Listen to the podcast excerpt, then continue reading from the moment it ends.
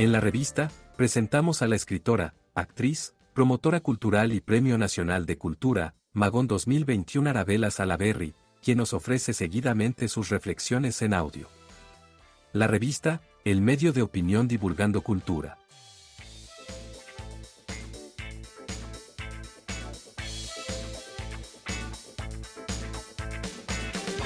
Hace exactamente dos años y un mes escribí esta pequeña nota y me encuentro con que es absoluta y totalmente vigente y bueno, por eso quiero compartirla con el mismo dolor con el cual la escribí, como les digo, hace dos años.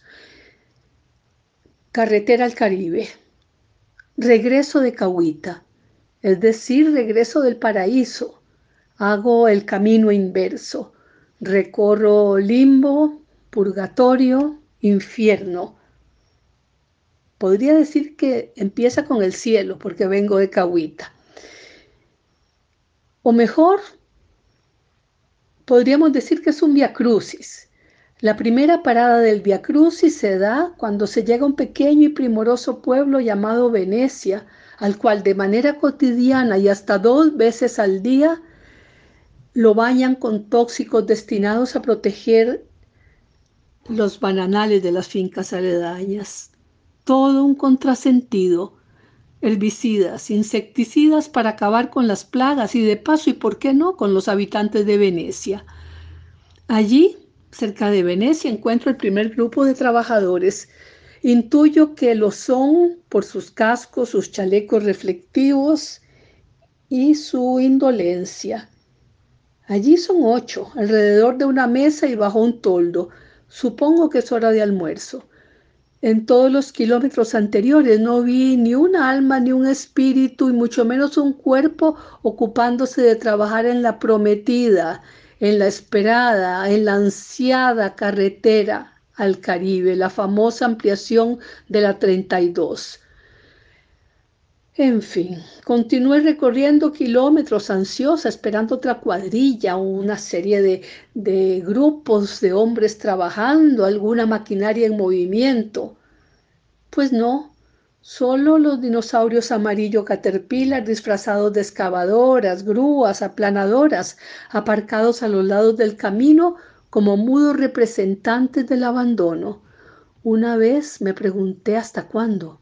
¿Hasta cuándo el Caribe será la zona marginada, donde no importa, no nada importa, la que se recuerda para vestirnos con camisas afro y jugar a que es importante esto y con suerte en este mes de agosto, mientras las autoridades se desplazan en aviones, en helicópteros y renuncian al polvo que hay que tragar a las cinco o más horas que se deben invertir para transitar 200 míseros kilómetros, la distancia exacta medida entre Sabanilla y Playa Negra en Cahuita.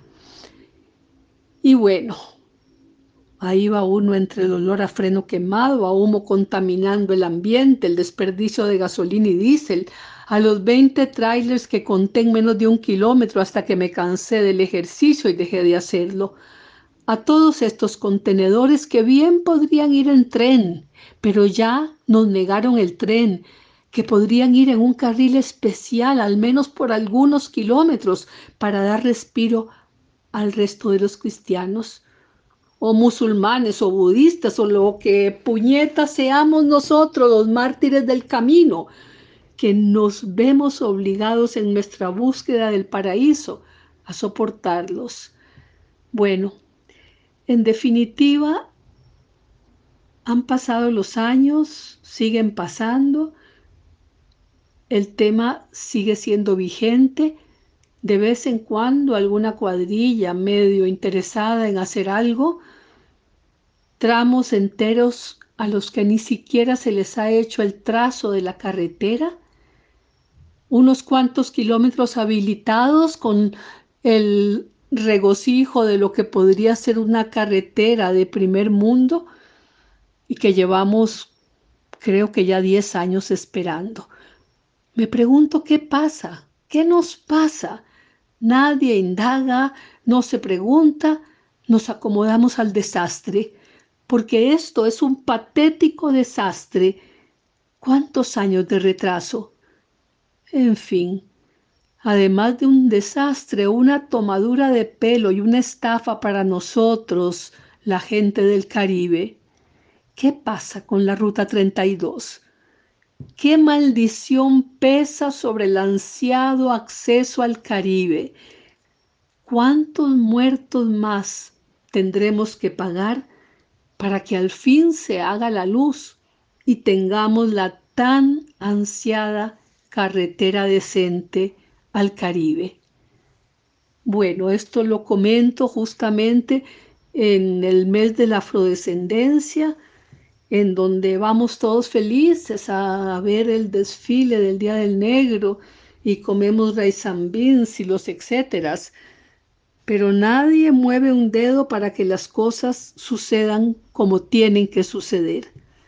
Muchísimas gracias. Yo soy Arabela Salaberry. Puede encontrar nuestros podcasts en las principales plataformas de redes sociales, como la revista CR, el medio digital independiente para la opinión y la cultura.